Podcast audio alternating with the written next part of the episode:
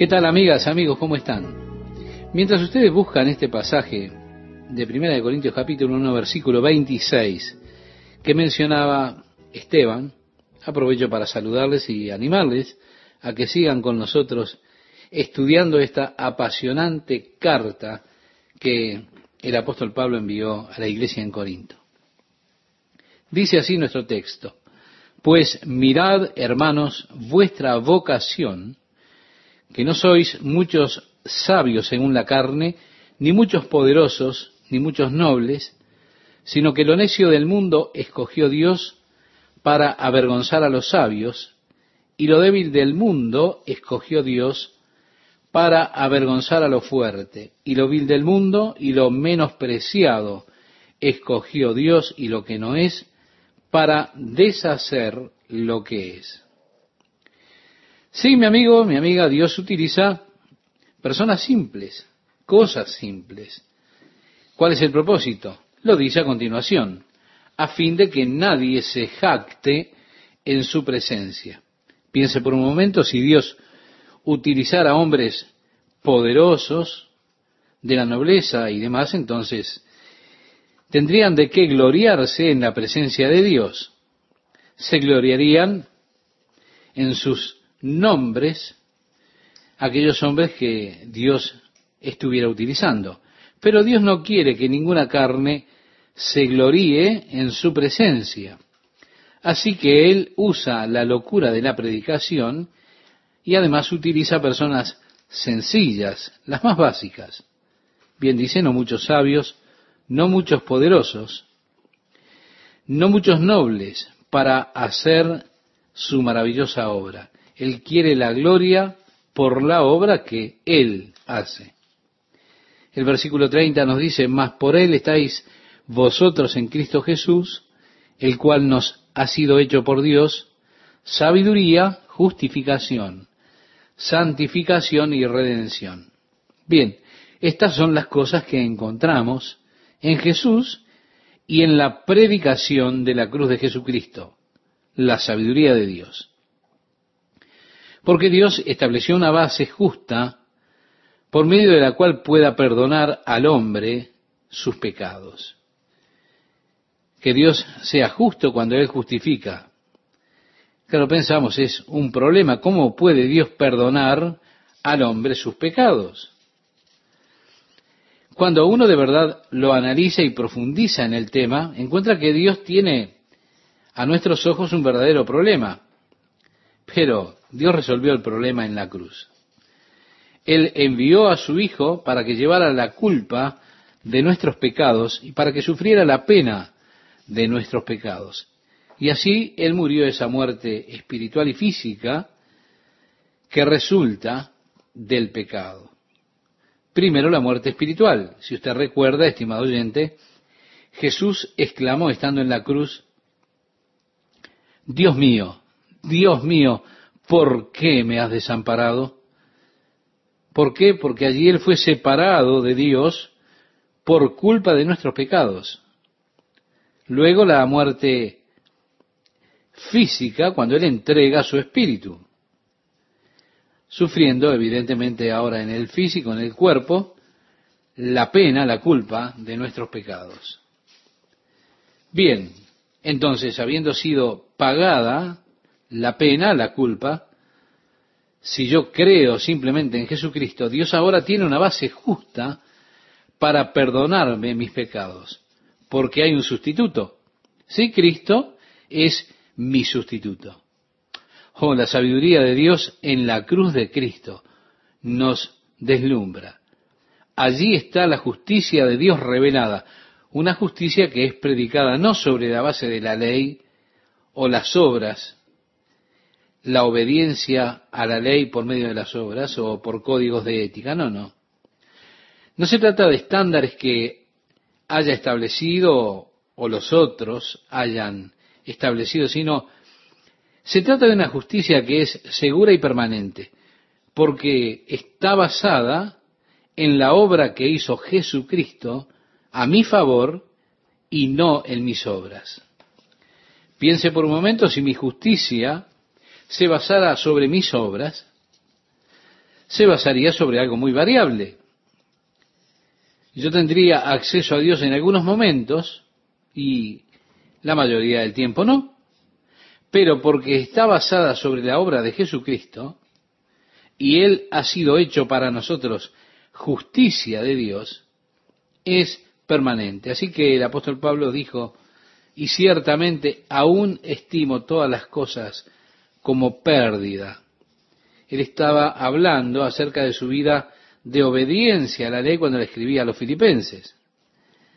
Estimaba todas las cosas pérdidas por la excelencia del conocimiento de Cristo Jesús, decía en ese caso, mi Señor, por amor del cual lo he perdido todo y lo tengo por basura para ganar a Cristo y ser hallado en él no teniendo mi propia justicia que es por la ley, sino la que es por la fe de Cristo, la justicia que es de Dios por la fe. Estimado oyente, usted puede después buscar este pasaje en la carta que el apóstol Pablo le escribió a los filipenses en el capítulo 3, los versículos 8 y 9, y lo puede repasar. Cristo hizo para nosotros la justicia de Dios. Él hizo también para nosotros la santificación. Yo necesito poder sobre el pecado, poder sobre la carne. Yo no quiero vivir según los deseos carnales, pero encuentro que la carne es fuerte, es poderosa y me sujeta, me subyuga con su poder. Yo trato, me esfuerzo, oro, hago promesas, hago votos. con todo eso sigo fallando. Por eso decía el apóstol Pablo, miserable hombre de mí, ¿quién me librará de este cuerpo de muerte? Bueno, gracias a Dios, Jesucristo ha sido hecho para nosotros santificación de Dios. Y ahora me veo crucificado con Cristo. ¿Por qué? Porque estoy en Cristo y su muerte se torna mi muerte, la muerte de mi viejo hombre, de mi vieja naturaleza. Por eso es que soy bautizado con Cristo y allí es enterrada la vieja vida, el viejo hombre, y cuando salimos del bautismo del agua, salimos significando precisamente que nos levantamos en Cristo para una vida nueva según el Espíritu Santo. Cristo es hecho la santificación de Dios para mí. Finalmente, Él hizo la redención de Dios. Piense que el hombre perdido es un esclavo del pecado en esa esclavitud de la corrupción. Por medio de la cruz de Jesucristo, yo he sido comprado y pertenezco ahora a un nuevo dueño. Entonces toda mi lealtad es para Él. Dice aquí en este capítulo 1, verso 31 de Corintios, primera carta, para que como está escrito, el que se gloría, gloríese en el Señor. ¿Se da cuenta que ninguna carne se gloríe en su presencia? ¿Por qué? Porque solamente me puedo gloriar en la cruz de Jesucristo y su trabajo terminado allí a favor mío. Comienza el capítulo 2 diciéndonos, así que hermanos, cuando fui a vosotros para anunciaros el testimonio de Dios, no fui con excelencia de palabras o de sabiduría. Evidentemente Pablo no fue como uno de esos filósofos corintios, tratando de pararse en las calles para persuadirlos a través de una brillante oratoria y a través de esa oratoria que aceptaran a Jesucristo. No. Yo me pregunto, ¿dónde está el lugar de la oratoria en el púlpito? Con frecuencia me pregunto si la oratoria tiene lugar alguno en el púlpito. Bueno, con toda seguridad que en el púlpito de Pablo no. Él dijo, cuando fui a vosotros para anunciaros el testimonio de Dios, no fui con excelencia de palabras o de sabiduría, pues no me propuse saber algo entre vosotros, sino a Jesucristo y a este crucificado. He ahí el lazo común por el cual estamos todos unidos. Ese lazo es Jesucristo. Jesucristo el crucificado. Y mi amigo, eso es todo lo que yo quiero saber. Luego dice, y estuve entre vosotros con debilidad y mucho temor y temblor. El apóstol Pablo había venido de atravesar circunstancias realmente muy difíciles. Cuando él estuvo en Galacia quería ir para Asia, pero el Espíritu se lo prohibió. Pablo estaba muy enfermo como para salir de la cama. Finalmente fue así que él escuchó el llamado, un hombre macedónico, le decía, pasa y ayúdanos. Fue así que él se dirigió a Macedonia obedeciendo la visión celestial. Cuando él arribó a Macedonia, arriba a Filipo. Él está predicando y cuando está predicando lo tomaron y lo metieron en la cárcel y allí lo golpearon. Estando en la mazmorra a medianoche, el Señor sacudió con un temblor de tierra la prisión y se abrieron las puertas de las celdas, se rompieron los grillos y Pablo fue liberado. Sí, Pablo dejó Filipos y se fue a hurtadillas a Tesalónica. Cuando él estaba predicando, allí se formó una revuelta. Entonces tuvo que otra vez, a escondidas, dejar Tesalónica. Debió salir de allí porque estaban esperando por él. Fue entonces que descendió a Berea. Pero allí también se levantó un gran tumulto y él tuvo que dejar Berea y se fue a Atenas.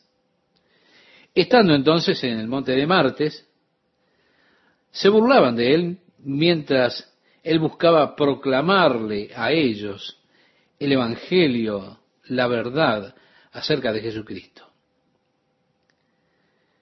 Fue luego de allí que él viene a Corinto. Viene como un hombre quebrantado, débil, temblando, temeroso. Y él dice en este versículo 4, y ni mi palabra, ni mi predicación fue con palabras persuasivas de humana sabiduría, sino con demostración del Espíritu y del poder. Y creo que en eso consiste el ministerio de la palabra. Con frecuencia el don de profecía, el don de la palabra, de sabiduría, la palabra de conocimiento que es ejercido desde el púlpito. A causa de esto yo escucho con frecuencia mis propias grabaciones y créame, soy beneficiado con ellas, las disfruto. Sé que a usted le sonará raro, pero es así, estimado oyente. Escucho mi programa de radio al otro día y verdaderamente lo disfruto. Digo, un buen mensaje. Hmm. De repente, ¿yo dije eso? Amigo, es grandioso. Es muy rico lo que está allí en ese mensaje. ¿Por qué? Porque fue predicación y la predicación era la demostración del Espíritu y el poder de Dios había unción en esa predicación. Allí estaba la profecía, la palabra de sabiduría, la palabra de conocimiento de lo que está por venir. Así que el ministerio de Pablo a los corintios no consistía en palabras seductoras de sabiduría humana, sino en demostración del espíritu y poder. Dice a partir del versículo 5, para que vuestra fe no esté fundada en la sabiduría de los hombres, sino en el poder de Dios. Sin embargo, hablamos sabiduría entre los que han alcanzado madurez, y sabiduría no de este siglo, ni de los príncipes de este siglo que perecen, mas hablamos sabiduría de Dios en misterio, la sabiduría oculta, la cual Dios predestinó antes de los siglos para nuestra gloria, la que ninguno de los príncipes de este siglo conoció, porque si la hubieran conocido nunca habrían crucificado al Señor de gloria. Sí, esta es la verdadera sabiduría, la sabiduría que es de Dios, la sabiduría por la cual Él habla a los que tienen madurez en su caminar cristiano, en su experiencia cristiana. Agrega antes bien, como está escrito, cosas que ojo no vio, ni oído oyó, ni han subido en corazón de hombre, son las que Dios ha preparado para los que le aman. Probablemente esto es una de las escrituras más mal citadas en toda la Biblia. La gente se detiene allí y dicen, bueno, el cielo ha de ser tan glorioso, cosas que ojo no vio, ni oído yo, ni han subido en corazón de hombre, son las que Dios ha preparado para usted. Ah, Él es tan glorioso. Pero mire lo que dicen los versículos que siguen ahora. pero Dios nos las reveló a nosotros por el Espíritu, porque el Espíritu todo lo escudriña, aún lo profundo de Dios. ¿Se da cuenta? Son las cosas que el mundo no conoce, y ahora Él está hablando acerca de los ojos del mundo, de los oídos del mundo, el corazón de la gente que no tiene a Cristo, ellos no tienen ni idea ni conceptos de las cosas de Dios, aquellas cosas que Dios tiene para nosotros que le amamos. ¿Son para más allá? Aquí dice, pero Dios nos las ha revelado por su Espíritu. El Espíritu todo lo escudriña, aún lo profundo de Dios. El versículo 11 nos dice, porque ¿quién de los hombres sabe las cosas del hombre sino el Espíritu del hombre que está en él? Así tampoco nadie conoció las cosas de Dios sino el Espíritu de Dios. Vemos que aquí el Espíritu de Dios es atribuido a la misma omnisciencia que Dios posee, conociendo las cosas de Dios. El verso 12 nos dice, y nosotros no hemos recibido el Espíritu del mundo, sino el Espíritu que proviene de Dios, para que sepamos lo que Dios nos ha concedido. Dios nos ha dado a nosotros el Espíritu Santo su espíritu, para que nos enseñe. Y lo que necesite, Juan decía en su primera carta, capítulo 2, verso 20, pero vosotros tenéis la unción del santo y conocéis todas las cosas. También en su Evangelio, en el capítulo 14, versículo 26, anunciaba acerca de la venida del Espíritu Santo. Mas el consolador, dijo Jesús, el Espíritu Santo a quien el Padre enviará en mi nombre, Él os enseñará todas las cosas y os recordará todo lo que yo os he dicho. Es así entonces que Dios nos dio su Espíritu para que podamos saber libremente las cosas de Dios cuando Él instruye nuestros corazones a la forma de Dios. Es por ello por lo que siempre animo a las personas antes de comenzar a leer la Biblia, a orar, a hablar con Dios diciéndole, oh Dios, que tu espíritu ilumine mi mente y mi entendimiento con tu verdad mientras leo tu palabra. Mi amiga, mi amigo, alguna vez leyó la Biblia y terminó la página y luego pensó, ¿qué fue lo que leí? Usted se da cuenta que su mente estaba en cualquier otro lado y no recuerda ni una sola palabra de las que leyó en esa página. Entonces quizá usted diga, oh Señor, ahora ayúdame a entender esto. Y entonces cuando usted ora y le pide a Dios que lo ayude a entender, usted lo lee nuevamente y ve cómo todo eso comienza a cobrar vida y comienza a ministrar a su corazón de una manera poderosa. Y entonces ahora usted entiende las cosas que antes no entendía. Simplemente parece que saltan de la página y comienzan a arder en nuestro corazón. Es la obra gloriosa del Espíritu Santo enseñándonos el camino de justicia y verdad. Pablo sigue diciendo, lo cual también hablamos, no con palabras enseñadas por sabiduría humana, sino con las que enseña el Espíritu, acomodando lo espiritual a lo espiritual. Pero el hombre natural no percibe las cosas que son del Espíritu de Dios porque para él son locura y no las puede entender porque se han de discernir espiritualmente. El hombre natural está en desventaja decididamente. No puede conocer las cosas del Espíritu de Dios, no las puede recibir, no las puede conocer porque se han de discernir espiritualmente. Un sordo, por más que se esfuerce, no puede disfrutar de una sinfónica. El ciego no puede disfrutar la belleza de un atardecer. En la misma lógica, el hombre, en su estado natural, no puede recibir o conocer las cosas del Espíritu porque no tiene la facultad para conocerlas. Le falta el Espíritu Santo. Faltando el Espíritu de Dios, resulta imposible para él conocer las cosas del Espíritu. En cambio, en contraste con el hombre natural, el espiritual juzga todas las cosas, pero él no es juzgado de nadie. En otra traducción dice el que es espiritual entiende todas las cosas, aunque él no es entendido por ningún hombre. Vale decir que el hombre natural no puede entender su amor por la palabra de Dios, no puede entender su amor por el pueblo de Dios, no entiende cómo es que usted ama las cosas de Dios. Le es locura al hombre natural. ¿Qué es lo que hace usted para estar tan entretenido? El hombre natural está que no sabe qué entender. Va caminando por ahí y dice, amigo, este está loco. No sé, anda siempre hablando acerca del Señor, algo anda mal en él.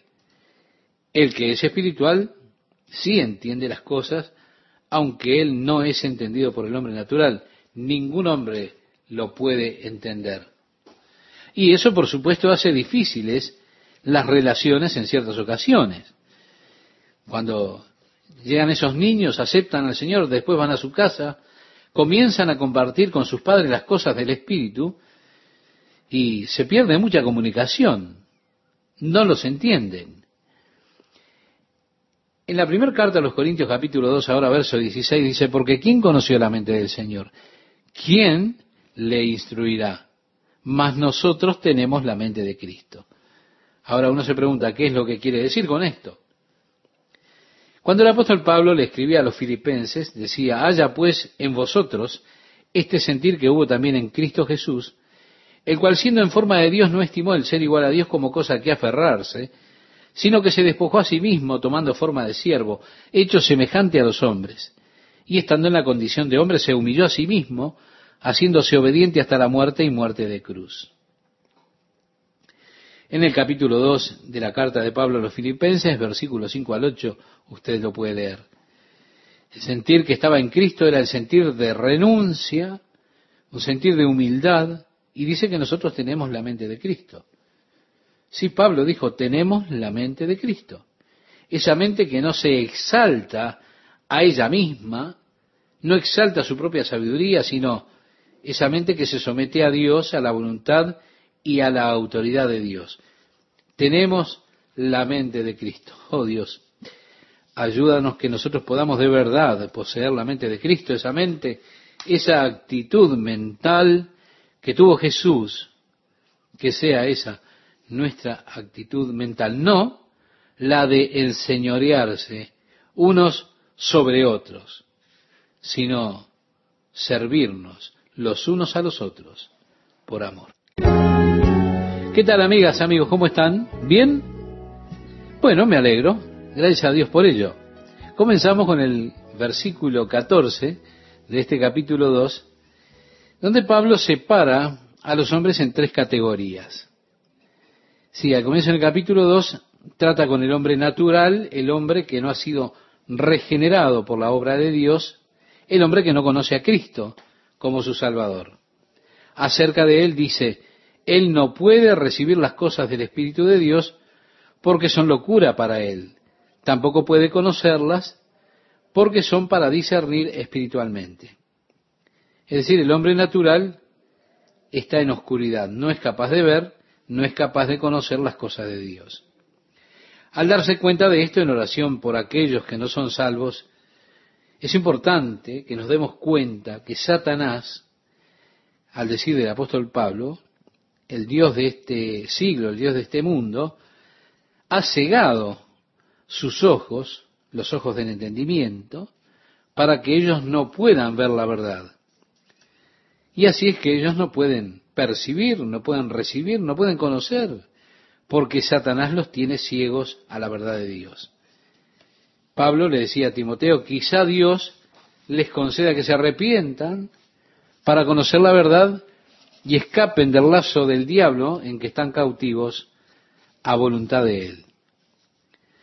Así que la dirección de nuestras oraciones en cuanto al hombre que no conoce a Cristo como su Salvador, al hombre natural, debiera ser para que Dios les abra los ojos a la verdad, que Dios los libere del poder de Satanás en el cual ellos están sujetos si esa ceguera que trajo Satanás sobre la mente de ellos en cuanto a las cosas de Dios. La obra de Satanás para que sea terminada en cuanto a ellos y así ellos puedan ser libres y de esa manera puedan volverse un agente moral libre capaz entonces de elegir y recibir a Jesucristo. Nuestra oración se debe dirigir a eso. Es inapropiado declarar que el hombre natural es un agente moral libre. No, no. Está lejos de eso. Él está amarrado, está preso, ciego por el poder de la oscuridad. Por eso digo, la verdad es que las oraciones debieran ser para liberarlos de ese poder de las tinieblas y que puedan ser agentes morales libres y de esa forma puedan creer. Ahora, en contraste con el hombre natural, usted tiene al hombre espiritual. Y Pablo dice, en cambio el espiritual juzga todas las cosas, pero él no es juzgado de nadie. ¿Por qué? Bueno, aquí dice, porque ¿quién conoció la mente del Señor? ¿Quién le instruirá? Mas nosotros tenemos la mente de Cristo. Esta es la razón. Así que el hombre espiritual es aquel cuya mente ahora está controlada por el Espíritu de Dios. El hombre, un ser con tres aspectos, espíritu, alma y cuerpo. Bien, si el cuerpo es lo supremo, entonces la mente será controlada por las necesidades del cuerpo y estará ocupada por las necesidades de su cuerpo. Y usted tiene lo que Pablo en el capítulo 8 que describe eh, en la carta a los romanos, habla de la mente de la carne o la mente carnal que está en enemistad con Dios y que en esa condición no puede conocer a Dios. Ahora Pablo introduce esa clasificación. Cuando una persona nace de nuevo por el poder del Espíritu de Dios, esa persona se vuelve espíritu, alma y cuerpo, y no cuerpo, alma y espíritu como era en el caso anterior. Y cuando el espíritu es lo que dirige las acciones, usted tiene la mente del espíritu, la mente está bajo el control del espíritu, es allí cuando Pablo dice tenemos la mente de Cristo. Llegamos ahora al capítulo 3 y nos encontramos con esta otra sección. De manera que yo, hermanos, no pude hablaros como a espirituales. Él les está hablando a aquellos en la iglesia en Corinto, aquellos en la iglesia que por lo que expresa el apóstol Pablo, habían nacido de nuevo. Pero aunque habían nacido de nuevo, no eran espirituales. Y les dice, no pude hablaros como espirituales, sino como a carnales, como a niños en Cristo. Aquí está el asunto. Las personas generalmente preguntan, ¿es posible ser un cristiano carnal? Mire, un cristiano carnal es uno que ha recibido a Jesucristo como su Señor y Salvador, pero todavía no tiene la victoria sobre los deseos de la carne y de esa manera todavía camina muchas veces bajo el control de los deseos de la carne. Él cree, ha recibido a Jesús como su Salvador personal, pero, pero todavía no tiene a Jesús como su Señor. La carne, los deseos de la carne son los que lo están gobernando y él necesita libertad de ese poder de la carne que sujeta su vida. Así que Pablo describe esto como las condiciones para aquellos que estaban en Corinto. Él no les podía hablar como a cristianos espirituales. Ellos aún eran carnales y de esa manera los llama niños en Cristo. Sí, mi amiga, mi amigo, es que hay un desarrollo natural crecimiento físico, así como hay y debe existir un desarrollo y crecimiento espiritual. Está el momento cuando uno es niño, y evidentemente si uno es un niño en Cristo, eso es algo hermoso, es glorioso, a mí me encanta ver los niños en Cristo recién nacidos, aquellos que reciben a Cristo como su Salvador. Para mí es hermoso cuando una persona llega a darse cuenta de que Jesús es el Salvador y sus pecados son quitados, son lavados en la sangre de Jesús. Y está ese entusiasmo, ese amor, esa emoción que ellos tienen por las cosas del Espíritu. Es algo maravilloso de ver. Ellos se alegran de andar mirando por allí porque las cosas del Señor son tan emocionantes para ellos en ese momento. Son niños en Cristo. Pero hay necesidad también de crecer para tener una relación con Cristo completamente madura. Hay muchas marcas de los niños en Cristo. Pablo nos da algunas de esas marcas. Primero, ellos necesitan ser alimentados con leche porque todavía no son capaces de resistir el alimento sólido de la palabra de Dios. Así que su primera relación es extremadamente experimental. De esa forma, cuando ellos se relacionan o relacionan sus experiencias, generalmente las relacionan con los sentimientos que tienen ellos, esa emoción, el gozo, para llegar a esa dimensión espiritual y por primera vez comienzan a discernir realmente o comprender las cosas del espíritu. Pero en la medida que vamos creciendo, que nos vamos desarrollando espiritualmente, el deseo de Dios es que lleguemos a la madurez completa como le declaraba el apóstol Pablo a los Efesios, que ellos debían convertirse en ese hombre perfecto. La palabra perfecto significa completamente maduro, a la medida de la estatura de la plenitud de Cristo, de la imagen de Cristo. Así que la voluntad de Dios es que crezcamos espiritualmente hasta alcanzar esa imagen de Jesucristo, volviéndonos completamente maduros. Pero mire una cosa, cuando un bebé es un bebé, se supone que sea un bebé. Reitero, es un es algo hermoso de contemplar, es amoroso. Yo no conozco otra cosa que pueda movilizar tanto el corazón de una persona más que ver un bebé. Y las primeras palabras de un bebé son siempre emocionantes. Yo nunca olvidaré, nosotros estábamos en Tucson, allí vivíamos detrás de la iglesia, era un domingo, por la tarde estábamos allí, y Jan estaba en la cuna, de repente ya dijo, pa, pa. Y yo pegué un grito, me di vuelta y dije, ¿qué dijiste? ¿Qué fue eso? Pero por supuesto ella no pudo repetirlo. Ella tenía en su rostro la más hermosa y tierna sonrisa, como si estuviera expresando, lo dije. Y desde ese momento ya comenzó a llamarme papá.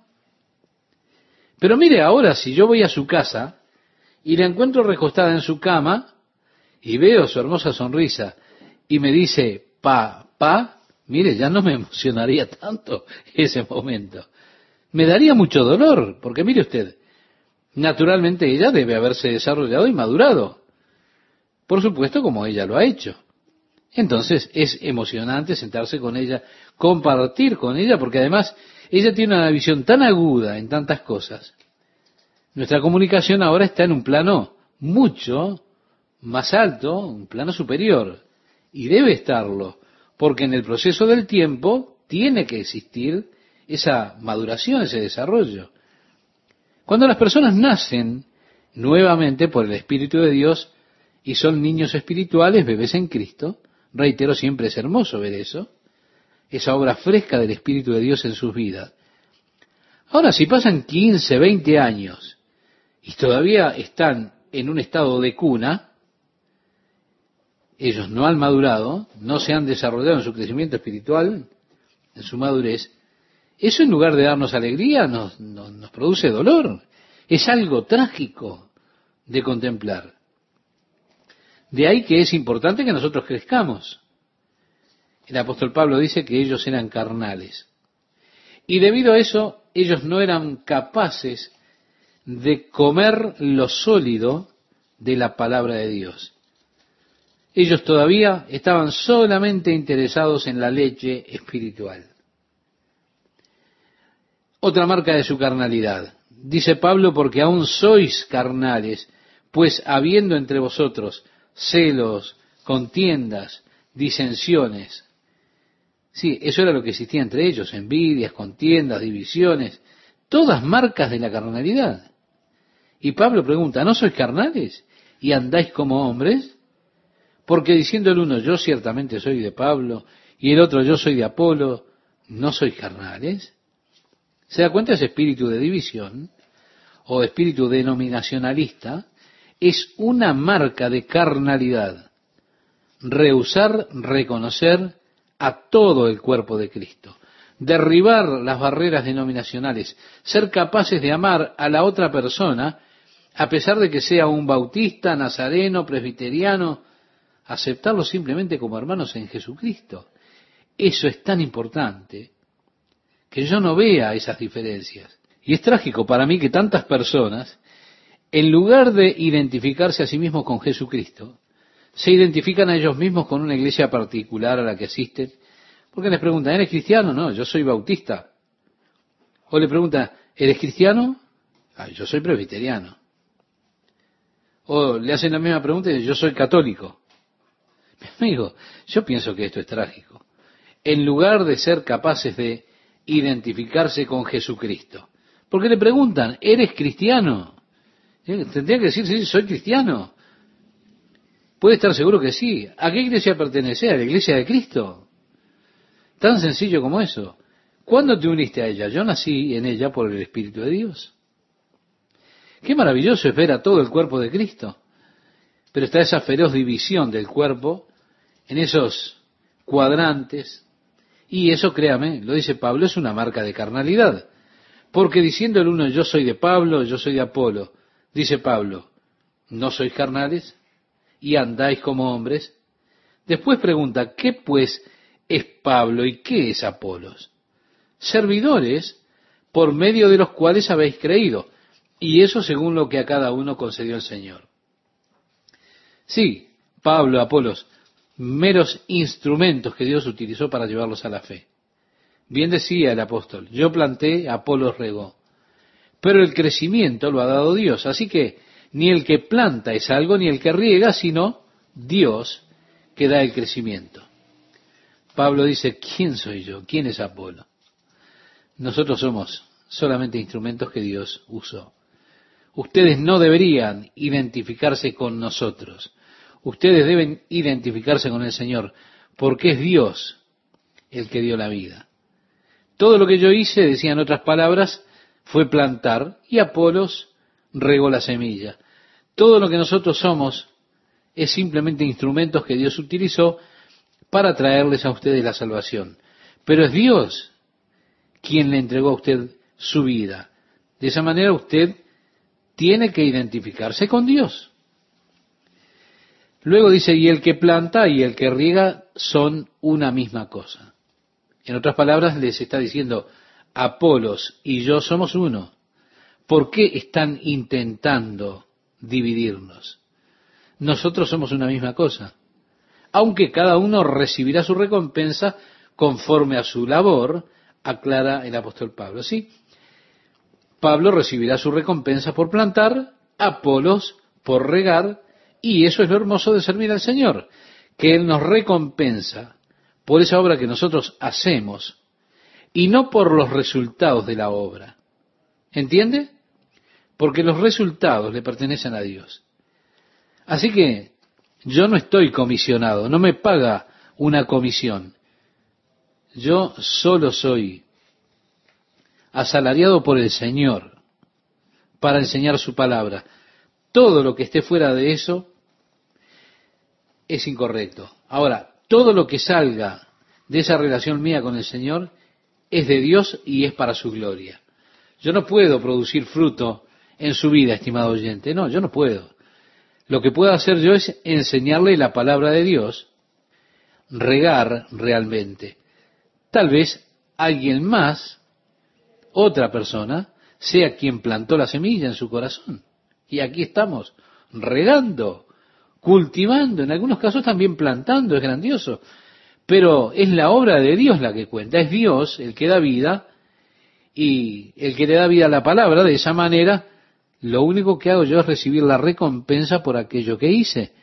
Y recibo la recompensa, sea que salga o no salga nada de eso porque consiste en ser fiel en hacer lo que Dios me mandó o me llamó a hacer. Y créame, estimado oyente, este es el asunto del cual necesitamos darnos cuenta, que Dios nos recompensa por la obra a la que Él nos llamó para que realicemos. No nos recompensa por los resultados de esa obra. A veces nos sentimos tan desalentados porque decimos, eh, he testificado a tantas personas, pero no creyó ninguna. No he podido guiar a ninguna persona a Jesucristo y hablé con tantos. Mi amigo, no importa. En lo que a su recompensa refiere, lo que Dios le ha pedido solamente es que usted le hable a ellos. Dios no nos encomendó discutir para que las personas lleguen a Jesucristo. No nos mandó a entrar en disputas con las personas acerca de la infalibilidad de la Biblia o lo que sea. Yo encuentro patético que muchas veces nos colocamos en la posición de defender la palabra de Dios. Mi amigo, Dios no lo llamó a usted a defender su palabra, Dios lo llamó a usted a utilizar su palabra. Mire, si usted estuviera en un duelo y usted saca su espada de la vaina, a usted no se le ocurriría decirle a su contrincante, hey tú, ten cuidado, ¿eh? esta espada es la más filosa en el mundo. Usted no se va a poner a defender la espada, usted sacará la espada para utilizarla. No defienda la palabra de Dios, utilícela. El Señor es el que hace la obra. Pablo, hablando de Apolos y de él mismo, dice, porque nosotros somos colaboradores de Dios. Se da cuenta, yo planté, Apolo regó, pero nosotros estamos ambos trabajando juntos con Dios. Y para mí esto es un concepto glorioso, darnos cuenta que somos obreros con Dios, colaboradores de Dios en su campo de cosecha. Ustedes son el cultivo de Dios, las plantaciones, las vides. Jesús dijo, yo soy la vid verdadera, mi Padre es el labrador. Todo pámpano que en mí no lleva fruto. Y usted puede leer lo que sigue allí en el Evangelio de Juan capítulo 15. Realmente, como decía Pablo aquí en el versículo 9, vosotros sois labranza de Dios. Él está cultivando su vida de forma que usted pueda llevar mucho fruto para la gloria de Dios. Después continúa diciendo, edificio de Dios. Sí, ustedes son la obra de Dios. Ustedes no son la obra de Jack Smith o de cualquier otro pastor. No, ustedes son la obra de Dios. Es Dios quien ha obrado en su vida a través de su palabra. Así que aquel que plantó es nada, el que regó es nada, pues es Dios el que da la vida y el que trae crecimiento. Qué gusto estar con ustedes, amigas, amigos, una vez más compartiendo la palabra de Dios para hoy. Y así leemos este versículo que dice, conforme a la gracia de Dios que me ha sido dada, yo como perito arquitecto puse el fundamento y otro edifica encima, pero cada uno mire cómo sobre edifica. Vale decir, yo planté y ustedes son el edificio de Dios. Él lleva, por supuesto, la tarea del cultivo, la construcción, y así ocurre con un edificio, ¿verdad? Dios lo llevó al apóstol Pablo a que trabajara en el cultivo, en la construcción, a examinar el suelo del edificio.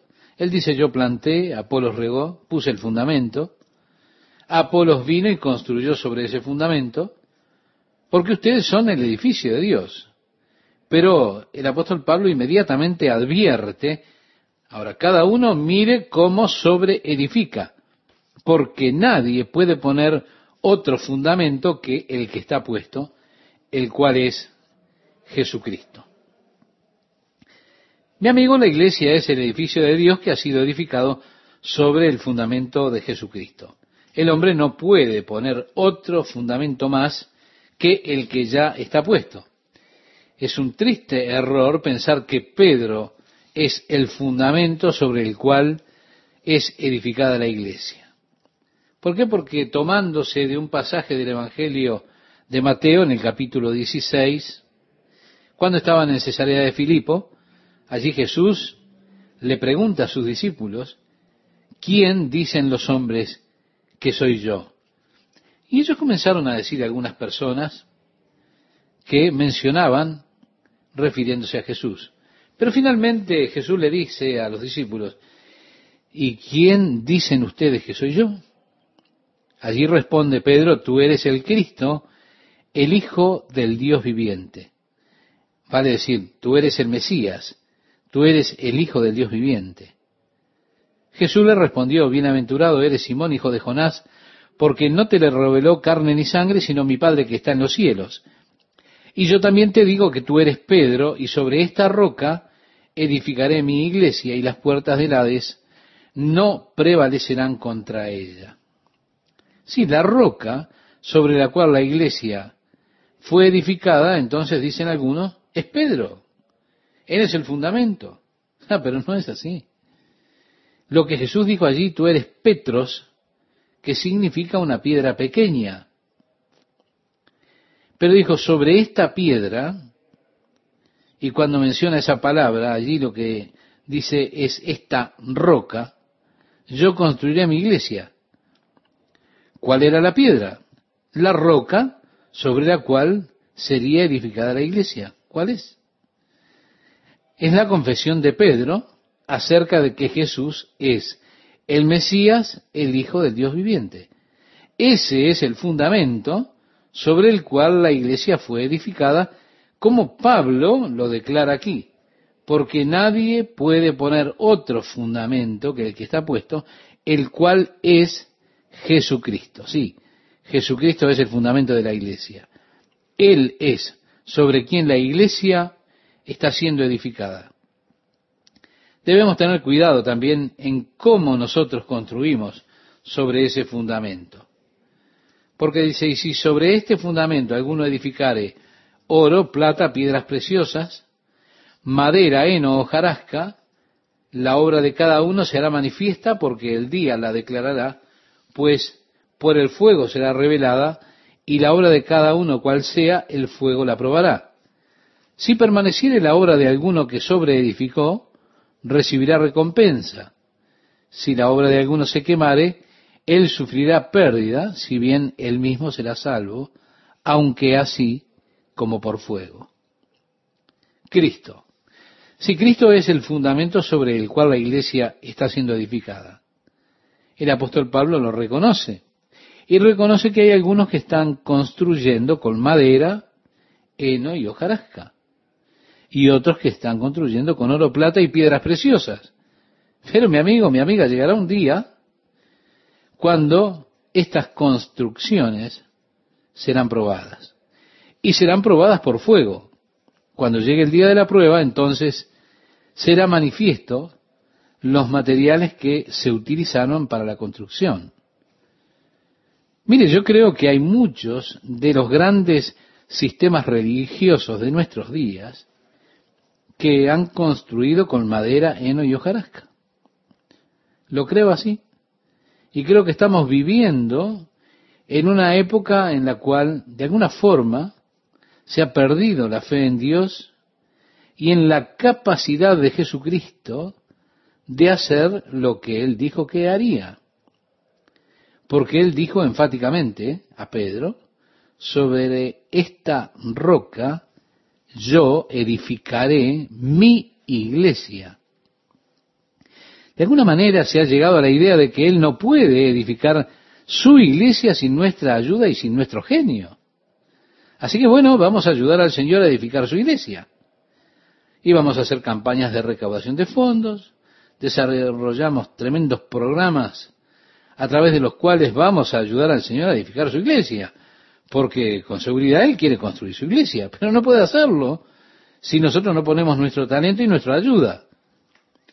Y así entonces salimos a la avenida Madison, estudiamos sus técnicas, estudiamos cómo escribir cartas que sean realmente atrayentes, que alienten a la persona a sentarse inmediatamente para responder a nuestra petición. Y allá va, una carta con una promesa. Yo pondré mi mano sobre un pañuelo y cuando usted lo reciba póngalo sobre su frente y ore y usted me envía 100 dólares y entonces va a obtener cualquier cosa que pida. ¿Se da cuenta? Trucos, trucos y más trucos. Oh, cuánto anhelo el día de la pureza en la iglesia nuevamente.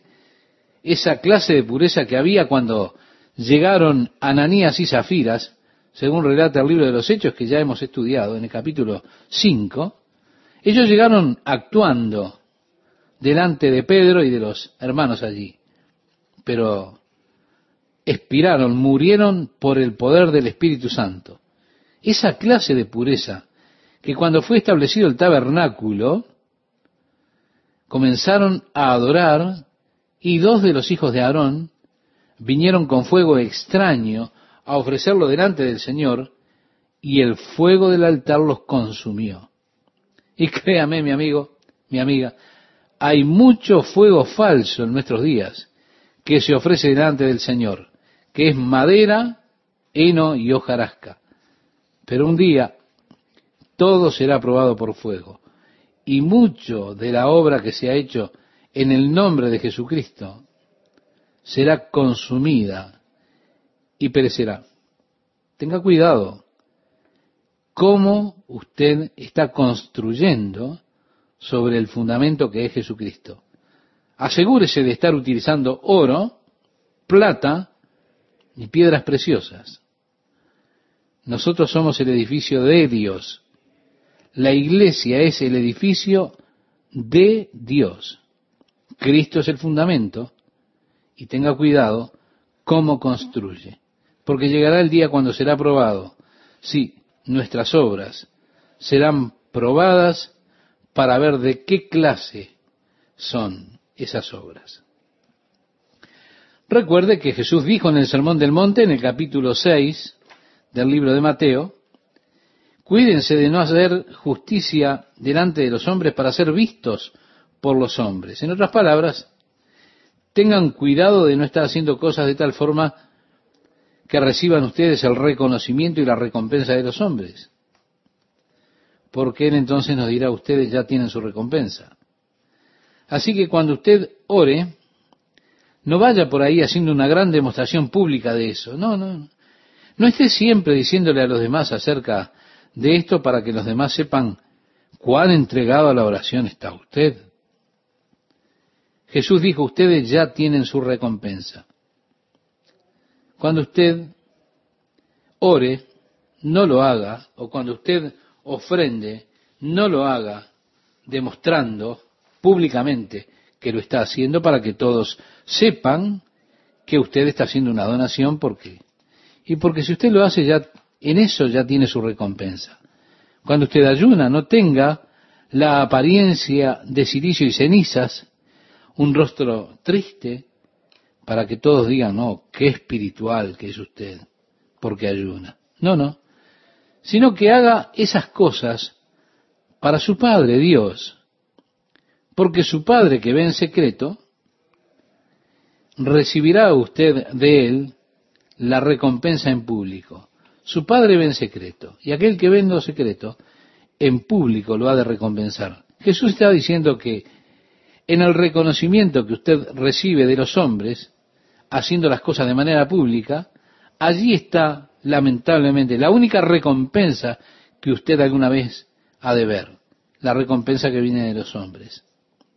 Así que, en definitiva, nuestras obras van a ser juzgadas para ver de qué clase son y especialmente los motivos de nuestros corazones, que serán juzgados cuando estemos delante de Dios. Y ahora de tantas cosas hermosas, cosas maravillosas que se hacen, créame, nos sorprenderemos muchísimo cuando nos demos cuenta de las motivaciones que habían atrás. Usted se da cuenta, yo he hecho algunas cosas que realmente fallaron completamente, quiero decir, fueron un total fracaso. Aún así, la motivación de mi corazón era correcta. De eso se trata. No es lo que haya hecho, sino cuál fue la motivación para hacer lo que hice. Bien, ahora el apóstol Pablo va desde el edificio a lo individual. Y dice el versículo 16, ¿no sabéis que sois templo de Dios? Hay dos palabras griegas para definir al templo. La palabra hierón que refiere al templo entero, que incluye los edificios, patios, porches, inclusive el monte del templo. Satanás llevó a Jesús al pináculo, al pináculo del templo, el hierón. La palabra griega que se utiliza también para templo es naos. Pero esa palabra refiere al santuario interior, al lugar santo.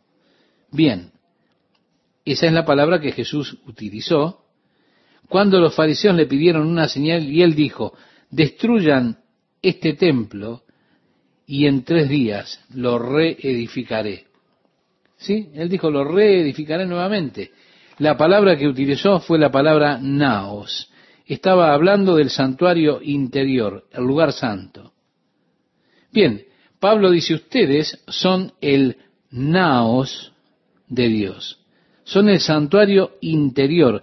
Allí era el lugar de actividad divina. Allí era donde Dios se revelaba al hombre, donde el hombre entraba en relación con Dios. ¿Por qué? Porque la Shekinah, la gloria de Dios, habitaba en el naos, en el santuario interior.